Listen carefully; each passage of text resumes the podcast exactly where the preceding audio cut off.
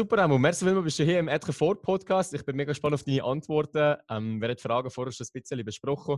Meine erste Frage für alle, die dich nicht kennen. Und wer bist du? Ja, aber ich bin der Remo, äh, also Ramon Segenthaler, 37 und äh, Parkour-Pionier, äh, gelernter Koch, habe ganz lange Handball gespielt in der oberen Liga und äh, man kann sagen, dass ich eigentlich Sportfanatiker bin. Sportfanatiker und das ist vielleicht meine nächste Frage. Was, was machst du, wenn du sagst, du bist ein Parkour-Pionier, hast früher ganz, ganz viel Handball gespielt, hast extrem viel Sport gemacht. Was machst du heute? Ja, ich mache, äh, ich trainiere seit 20 Jahren Parkour ähm, und äh, seit 2006 eigentlich nur noch das. Das heisst, was ich mache, ist, ich stehe auf, esse zum Morgen und dann kann ich trainieren. Und dann ab dem Mittag ist es eigentlich nur noch Training leiten, also einfach äh, zu Wissen weitergeben und auch von den Schülern möglichst viel können lernen Und ähm, ja, das ist, so, das ist eigentlich das, was ich mache. Ich mache jeden Tag äh, bewegen, bewegen. Das bin ich schon immer gewesen, der Bewegungsmensch. Ähm, Abfahren in der Ferien heisst für mich, einen Ort hergehen und trainieren. Das ist Erholung. Wir sind hier im Etliche vor Podcast und mich interessiert immer so starke Menschen zu interviewen. Und für mich gehörst du definitiv zu einem von diesen starken Menschen. Du hast ja gerade gesagt, aber du machst zu 100% Parkour, hast du jetzt deinen Tagesablauf erklärt. Was bedeutet für dich stark zu sein? Du hörst den Etre vor Podcast. Ein Podcast, der Menschen inspiriert und sie ermutigt, jeden Tag ihr Potenzial zu entfalten.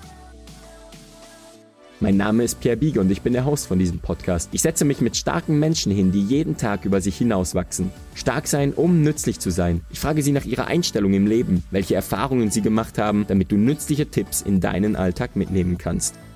Wir reden wirklich darüber, wie der Weg zum Ziel wird, wie du Hindernisse zu Möglichkeiten machst und wie du den Unterschied machst für ein starkes, sinnvolles und nachhaltiges Leben. Ja, das ist eine sehr gute Frage. Ähm, man kann natürlich einfach beantworten, man kann sagen, ja, physisch stark oder mental stark.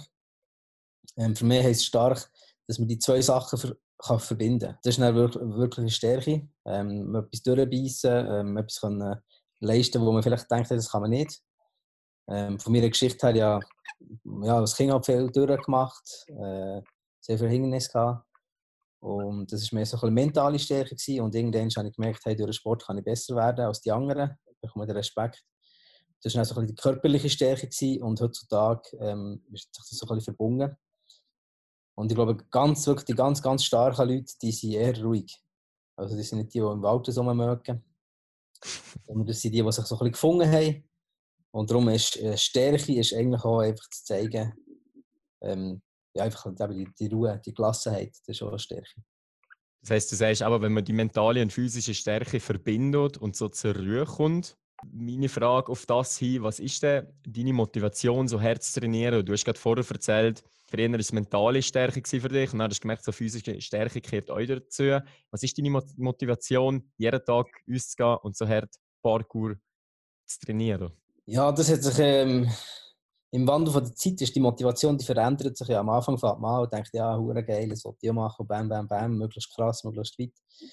Dann irgendwann wird man ein bisschen vernünftiger, ähm, nur ein bisschen. Und dann macht man vielleicht nicht ganz so grosse Sprünge und dann ist die Motivation eher so, ja, eigentlich wäre es noch gut, wenn ich das möglichst lang machen könnte. Und ich weiß gar nicht, Motivation ist schon immer, immer gewesen, zu bewegen. Das ist, glaube ich, so ein Urgedanke, ja, das hat der Mensch so in sich, sich zu bewegen. Und ähm, ich habe einfach immer, ich habe, nicht, ich habe keinen Tag, wo ich, wo ich mich nicht bewege. Und das ist, glaube ich, eine Motivation, die ich nicht erklären kann.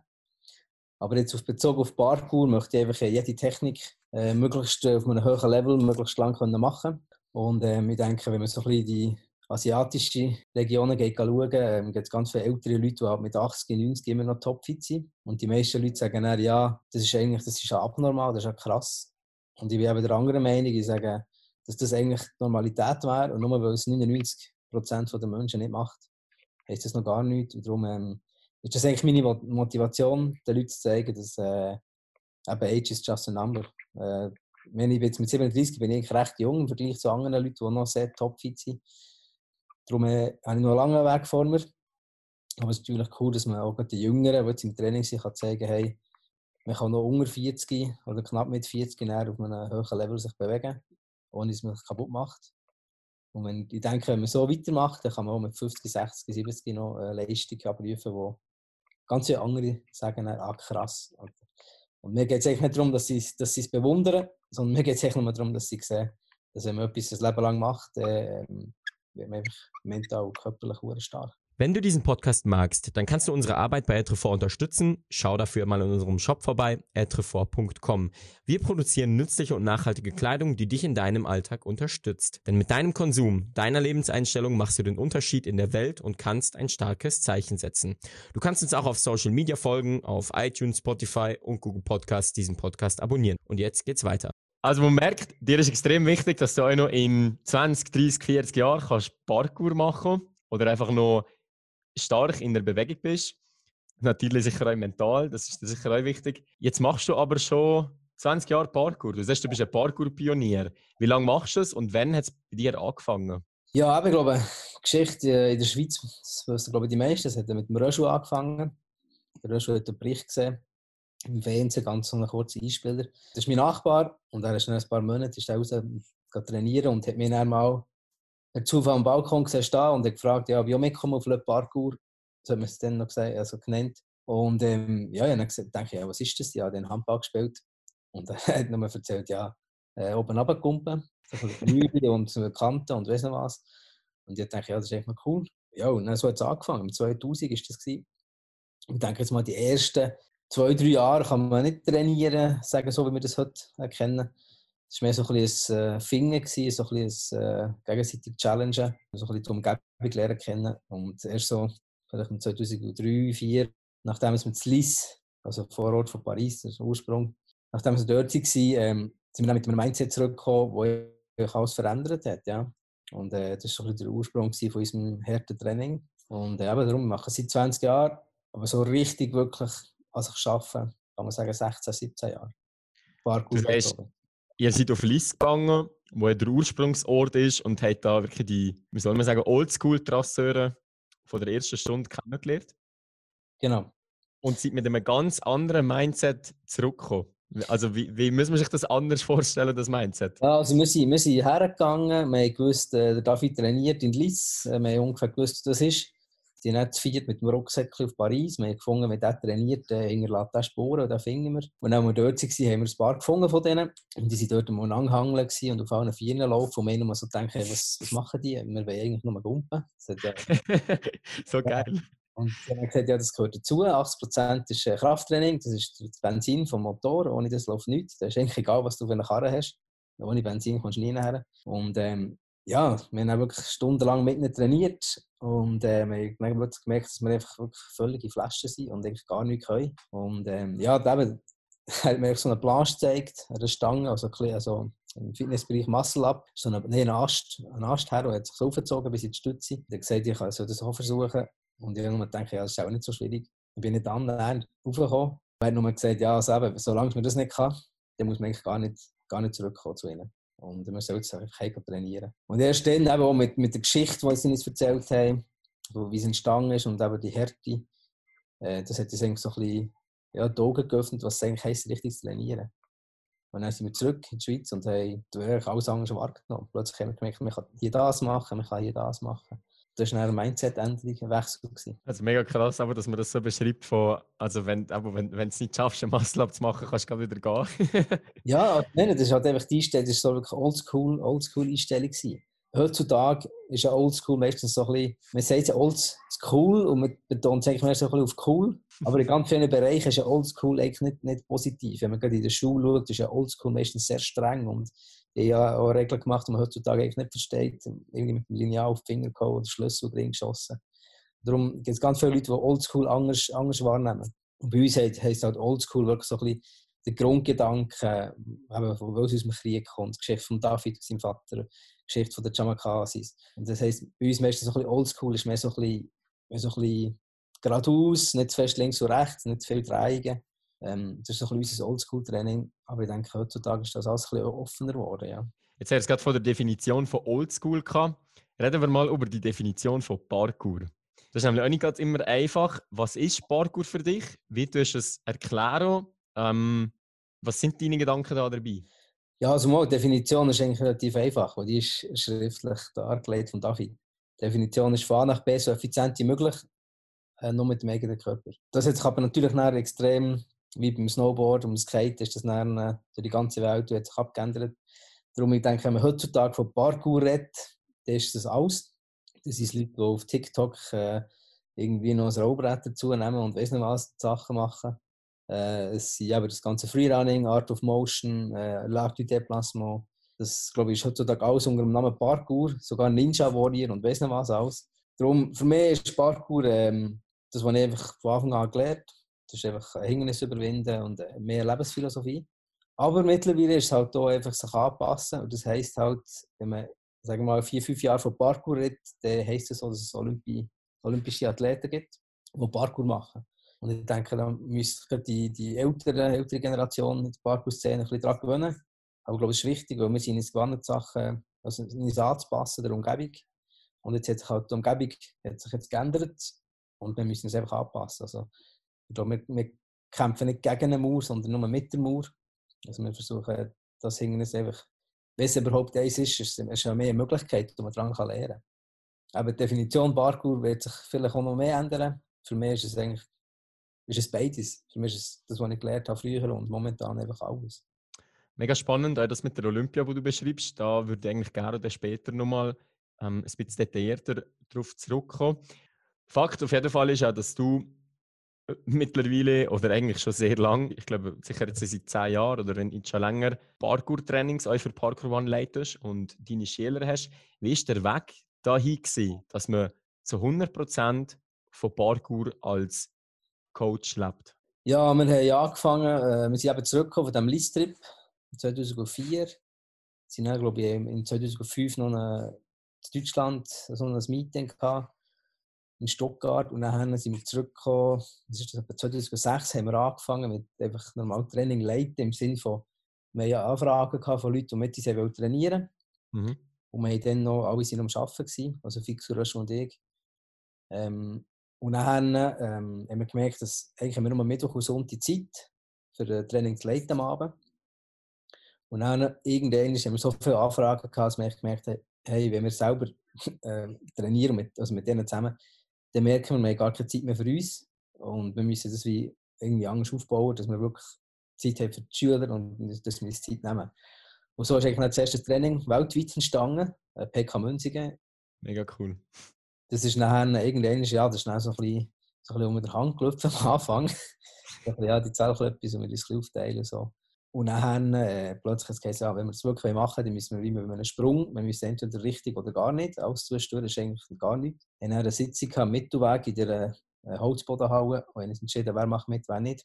Ich habe schon fix aus die Firma gegründet. Ich war der, der eigentlich auf Training also Workshops und alles, einfach Training leiten. Ja, seitdem, das ist fast zwölf Jahre, habe ich auch über fast auch gegen die 1000 Workshops gemacht und weiß nicht viele Trainings. Und das ist einfach, das ist einfach nicht gewachsen, von, von, fünf, von einem Teilnehmer zu fünf, von fünf zu 20 und dann 30, äh, wo wir jetzt Standort fast überall, in der ganzen Schweiz haben, Deutschland. Es ist einfach alles grösser geworden, aber nicht schlechter. Sorry, sag nur. Grösser, aber nicht schlechter. Hast du mal eine Situation in deiner, wie soll ich dem sagen, oder Karriere als Coach. Was ist für dich so das positivste Erlebnis und was ist für dich so das negativste Erlebnis? Das würde mich mal wundern. Ja gut, also es gibt ja viele positive Erlebnisse. Das ist natürlich immer, wenn, wenn jemand etwas schafft, hast du natürlich Freude mit ihm. Der teilst die Freude. Aber ich glaube, das Positivste war mehr so eine äh, Situation, wo ich einfach mir musste sagen okay, so haben wir es noch gar nicht überlegt. Und seitdem schaue ich es anders an. Das war ein Kind, ein sechsjähriges Kind in, in Bern wo es darum ging, einen Präzisionssprung zu machen. Und er hat, so, er hat nicht, äh, nicht keinen Mut gehabt.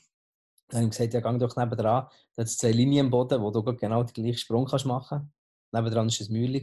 Und dann habe ich gesagt, ja, komm doch von Linie zu Linie. Wenn du es hier zehnmal machst, dann kannst du rein theoretisch kannst du auf den Mauer bauen. Das ist genau das Gleiche. Oder? Und dann hat er es gemacht und hat aber dann gesagt, so nach sieben, acht Sprüngen, hat er mich gefragt, ja, aber Remo, wenn ich, wenn ich jetzt hier am Boden nicht schaffen. Also, ob ich es dir theoretisch oben immer noch habe. Also, wenn er sich, wenn er sich nicht entscheidet zu gumpen, ob es theoretisch immer noch möglich ist. Und das ist auch nicht überlegt, ja, theoretisch, also, das war schwierig, weil theoretisch ist ja alles möglich.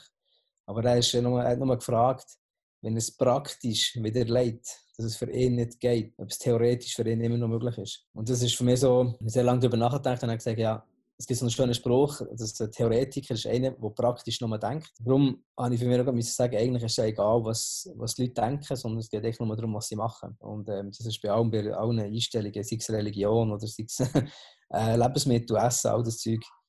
Ähm, ist eigentlich, es klingt ein bisschen blöd, aber eigentlich ist es egal, was sie denken, sondern es geht nur darum, was sie machen. Ähm, und das war dort so Theorie gegen Praxis. Mhm, mega schön. Und das Schlimmste, das Schlimmste war auch, wo das erste Mal sich jemand wirklich verletzt hat. Das ist, das bleibt ja. das, das ist wie der erste Sprung, der krass ist, oder der erste Unfall, den er hatte. Der bleibt er, und das war zum einzige im Training, wo es wirklich mal einer gegeben hat, äh, einen Schwinger gemacht. Und ich hatte schon das komische Gefühl, gehabt, ich sagen, ja, kannst du versuchen, würde ich es nicht empfehlen. Aber eine Empfehlung ist auch nur eine Empfehlung und nicht ein Verbot. Und dann ist er auch gleich aus der Stütze, ist er irgendwie raus, nicht wollte schwingen, ist ah. abgeknickt, abgedreht und dann da, ist noch zu mir gekommen, so den Arm gezeigt und hat wirklich so einen Bogen gemacht und nur gesagt, ja, der ist auch gebrochen. Und ich habe gesagt, ja, der ist auch gebrochen. Ja, das bleibt einfach, weil kleine Unfälle gehören dazu, ähm, so Verletzungen, aber natürlich etwas ist, wo, ja, wo du schon vorher das Gefühl hast, hm, müsste jetzt nicht sein, was dann gleich passiert ist natürlich als Coach so, so mühsam. Mukir, bei dir schon mega viel Werte uns an. Wir haben es schon von Anfang an gehabt, als ihr auf Lissy gegangen hat es geheißen, ja, ich kann nicht wieder gehen, so Einstellung von, von ähm, stark sein und musst einfach Vollgas geben. Welche Werte sind dir wichtig im Training und hat sich das verändert mit der Zeit? Ja, das hat sich definitiv verändert, weil die ersten paar Jahre bin ich natürlich aus dem, aber wie gesagt, am Anfang bin ich voll der Sportler, also wirklich der, der Wettkampfsportler gewesen. Ich wollte einfach wirklich ja, allen beweisen, wie gut ich bin für den Respekt holen. Ich ja. wollte nicht, ich nicht nur gewinnen, sondern ich wollte gegen die Besten gewinnen. Das ist das Einzige, was zählt. Weil, wenn du gegen jemanden gewinnst, der nicht gut ist, oder jemanden, der, gleich gut ist, dann ist das wie, ja, das ist nicht, das ist nicht das Gewinnen, es ist das Trainieren. Aber du redest jetzt vor deiner Zeit vom Parkour? Vor Parkour. Ja. Weil, wie gesagt, das habe ich als Training angeschaut, wenn ich gewonnen habe gegen jemanden, der nicht auf meinem Level ist. Äh, oder, auf, oder ungefähr gleich. Und wenn du gegen jemanden hast gewonnen, der besser ist. Das ist das, was dich antreibt, dass du besser wirst als die, die besser sind. Mhm. Und eben mit mal Sport, also mit Handballtrainer hat mir gesagt, es wird immer jemand kommen, der besser ist als du. Und ich habe gesagt, ja, genau, genau die Person muss ich werden. Ich will genau die Person werden, die kommt und besser ist als alle anderen. Äh, das hat sich natürlich die ersten zwei, drei Jahre im Parkour jetzt das, äh, durchgezogen. Nicht einfach so schnell ab, ab, ja, abstellen. Wenn du irgendwie 18, 19 Jahre einfach drin hast. Der Wert von von besser als die anderen sein, der ist, der ist im Parkour-Training nicht da. Der ist noch da, wenn ich andere Sportarten mache. Ich merke, dass ich dort zwar nicht mehr ganz alles riskiere. Früher habe ich, egal ob Verletzung oder nicht, ich wollte einfach gewinnen. Heutzutage ist, ich immer noch gewinnen, aber nicht um jeden Preis. Beim Gamen, FIFA oder so, da ist ja, wie früher, da wollte ich einfach gewinnen. Aber im Parkour merke ich, dass, es, dass die Einstellung vom Sport mir extrem geholfen hat, um immer weiterzugehen immer besser werden. Und zwar einfach besser als der Tag vorher. Nicht mehr gegen die anderen, sondern diesmal eben mit den anderen. Das ist halt so ein bisschen die Wertehaltung, die ich habe. Darum, wenn die Jungen, die ich, die ich da um mich habe, die sind schon zum Teil schon viel besser in verschiedenen Techniken. Äh, ich bin immer noch nicht so ein bisschen überall so klein, klein gut ist. Aber wenn ich mich vergleichen würde, wäre ich, wäre ich weit hinter. Das ist das, was ich mal, also meine Werthaltung ist, dass man miteinander halt einfach versucht, vorwärts zu gehen. Und äh, wir lernen viel von den Jungen oder von den Älteren. Das ist, ja, wir haben unsere Wertehaltung, wir haben so viele Werte. Die kann man ja jetzt nicht mehr einen Hang abzählen. Und darum ist, glaube ich, du kannst nicht eine Wertehaltung rausnehmen. Mhm. Für mich ist es wichtig, dass du miteinander und nicht gegeneinander tust. Miteinander, gegeneinander und das eigentlich als ganzes Paket sozusagen euch zu vermitteln. Genau. Weil das ist meine nächste Frage, oder? Mit, mit Parkour One und Parkour nach Trust hat man eine mega wertvolle Möglichkeit gefunden, das Wissen weiterzugeben. Wie ist das für dich, dass du dein Wissen so an so viele Menschen kannst weitergeben Ja, am Anfang war es natürlich, natürlich schon cool, gewesen, wenn du einen Playstation-Workshop hast und dann kommen die Leute und äh, du musst Unterschriften geben. Das hat mich ein an meine Handballzeit erinnert, wo dann, äh, ja, wenn du irgendwie Topscorer bist oder ein Pokal hast gewonnen als bester Spieler, hast du dann ein Interview geben oder irgendwie hast du Sachen unterschreiben. Oh, gibt eine Bestätigung. Aber ähm, irgendwann ist, ja, ich denke, das Weitergeben, weißt, das Wissen weitergeben kannst du nicht. Du kannst es vorleben. Du kannst nicht, du kannst nicht etwas weitergeben im Sinne von, ja, du machst es so und dann hat er es. Ähm, das heisst, ich tue es vorleben, wie, wie ein Weg könnte sein. Und ich mir einfach sagen, schau, so könnte man es machen, versuch es. Und entweder geht ihr den gleichen Weg oder tut es ein bisschen abändern.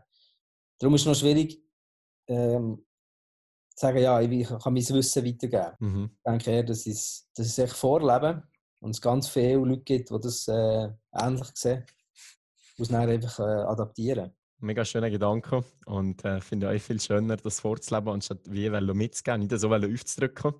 Das ist ja das, was meistens ja gar nicht funktioniert. Ja, ja es, ist schwierig, also, weißt, eben, es ist schon schwierig. An Orten musst du sagen, ja, so würde ich es, würd ich es sicher nicht machen. Wenn jetzt einer von drei Metern einfach Kopfsalat den Boden kumpelt, um zu zeigen, wie geil das ist, ja. dann würde ich schon sagen, ja, mach es so nicht. Aber ähm, bei ganz vielen Sachen habe ich ja auch, auch wie, wie, äh, wie ein Defizit. Wenn es um die ganze Akrobatik geht oder so, machen zwar zwei, drei Sachen, aber wenn jemand das Auto lernen will, muss er nicht zu mir kommen dann gibt es bei mir Schüler, die das besser können. Oder gehst du zu einem ah, ja, äh, Kunstturner, der kann das gut erklären. Oder? Jetzt haben wir schon ein bisschen von deiner Geschichte gehabt.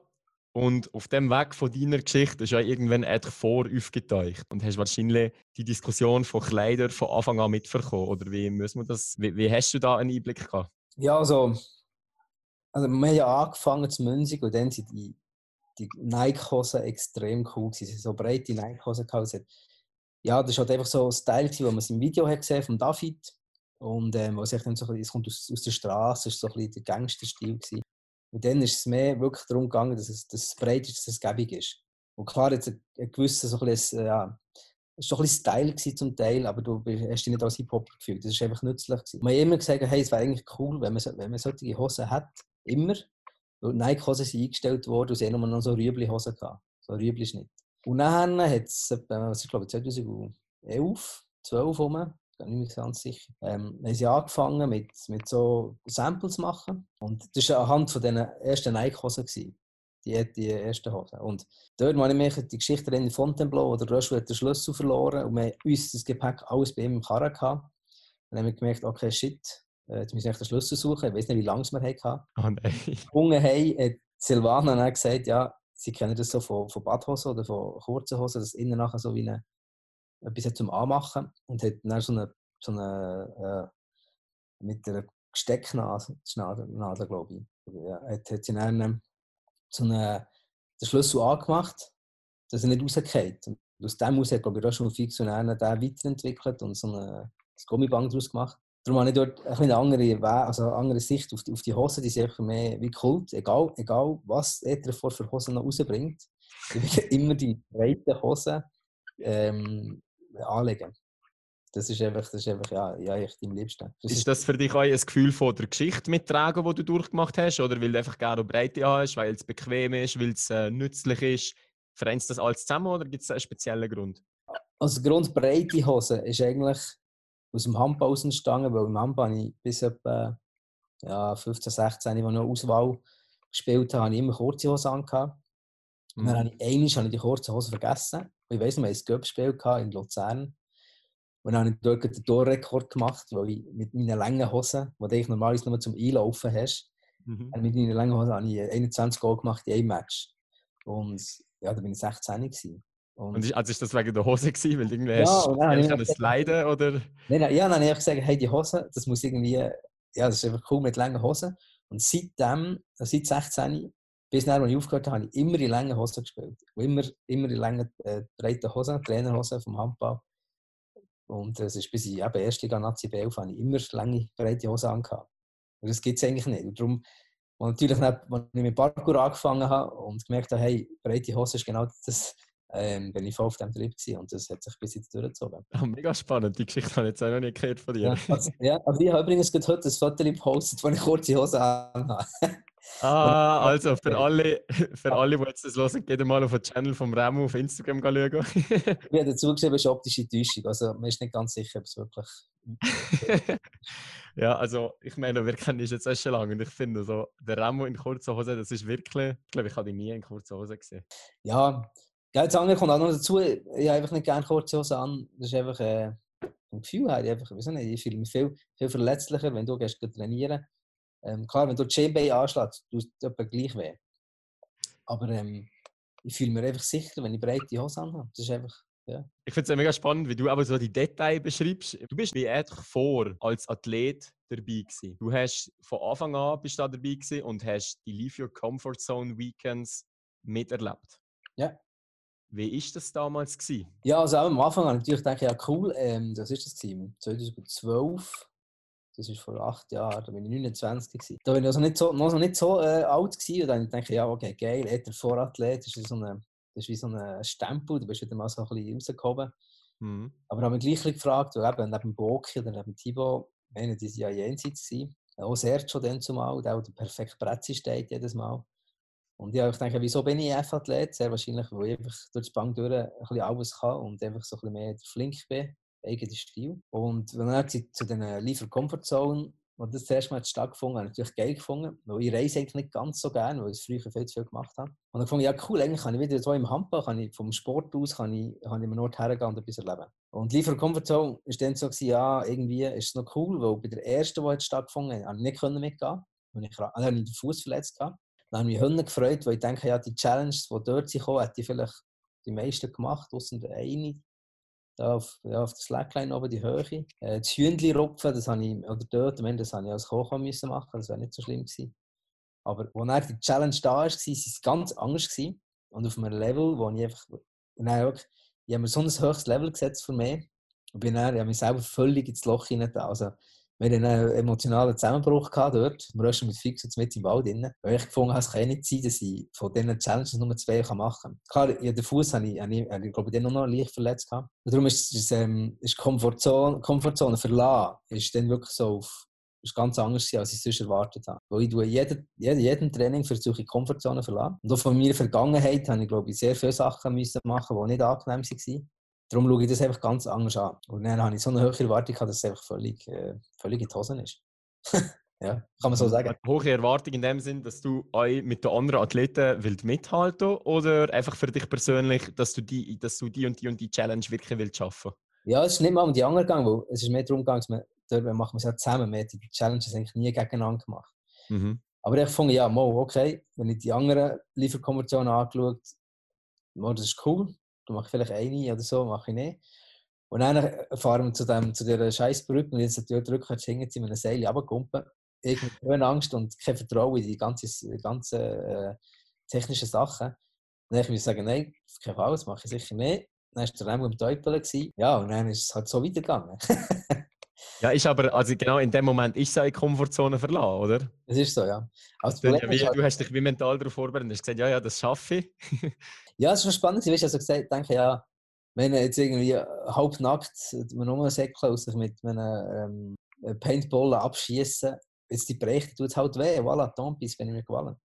Aber wenn man ein Seil, das ich nicht vertraue, einfach hinterziehen, mm. ein Loch abzugumpen, auch falsch im Springen, das würde ich nicht machen. Das ist einfach, jetzt, wenn ich vertraue in, in, in die technische Sache, das ganze Material. Das heisst, da hat es dich definitiv erreicht, so mit der Komfortzone verlassen. das ist so, ja. Aber wie gesagt, eben, Komfortzone verlassen, das ist, kann man ja auf verschiedene Arten. Äh, man kann es mit einem Adrenalinkick. Man kann auch sagen, jetzt in der ganzen Corona-Zeit, man muss irgendwie jeden Tag, wirklich jeden Tag 1000 Liegestütze machen. Mhm. Äh, oder man muss einfach mal auf die Ernährung schauen. Also das sind ja ganz verschiedene Sachen. Mhm. Und bei der Liefer Comfort jetzt halt noch ein geht es auch ein bisschen darum, dass die Leute, die es nachher anschauen, dass es gleich ein spektakulär ist. Mhm. Wenn, wenn die dort 1000 Liegestütze machen, ist das nichts Spezielles. Genau, und das ist gegangen und das ist natürlich äh, perfekt funktioniert. Du hast schon viel beschrieben, was sich in diesen Liefer Comfortzone Weekends aus der Komfortzone gehauen hat. Was haut dich heutzutage noch aus der Komfortzone? Wird man da irgendwann abgehärtet? Ist das immer weniger oder kommt einfach immer wieder Neues auf dich zu? Ja, ich denke, jeder, jeder Mensch lebt so in seiner Blase. Dann macht er so einen Kreis um, sie, um sich herum und schaut, was, was ihm passt. Und wenn man dann so ein in einen anderen Kreis hineinkommt, dann schaut man, hm, ist das etwas für mich oder sonst gar nicht wieder zurück.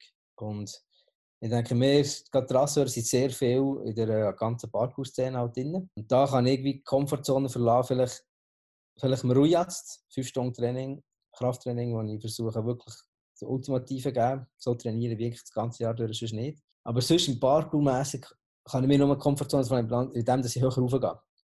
Und oben in der Höhe Sprünge machen. Darum bin ich jemand, der versucht, möglichst viele Sachen, viele andere Sachen noch zu machen. Also ich gehe Basketball spielen, immer noch Handballtraining leiten, äh, Inline-Skater. eben, einfach, dass ich möglichst viele verschiedene Sachen habe, dass ich anders gefordert bin. Aber äh, ich glaube, wenn, ich heutzutage meine Komfortzone verlasse, ist, wenn ich irgendwo muss in den Garten helfen, arbeiten oder so. Oder irgendwie, irgendwie jemandem helfen, etwas auf, keine Ahnung, anmachen oder all das Bastelzeug. Und, oder Weihnachten Kärtchen schreiben. Äh, einfach, einfach alles, was, was ich nicht so gerne mache, ist irgendwann schnell schon ein bisschen, wenn ich es muss, das ist noch ein Unterschied. Wenn, wenn ich es muss, ist natürlich Komfortzone viel schneller da, als wenn ich, wenn ich die Option habe. Mhm, mh. Wenn mein Vater sagt, komm jetzt, musst mir schnell etwas helfen und ich weiß ja, mit mir hat er einfach noch länger als sonst.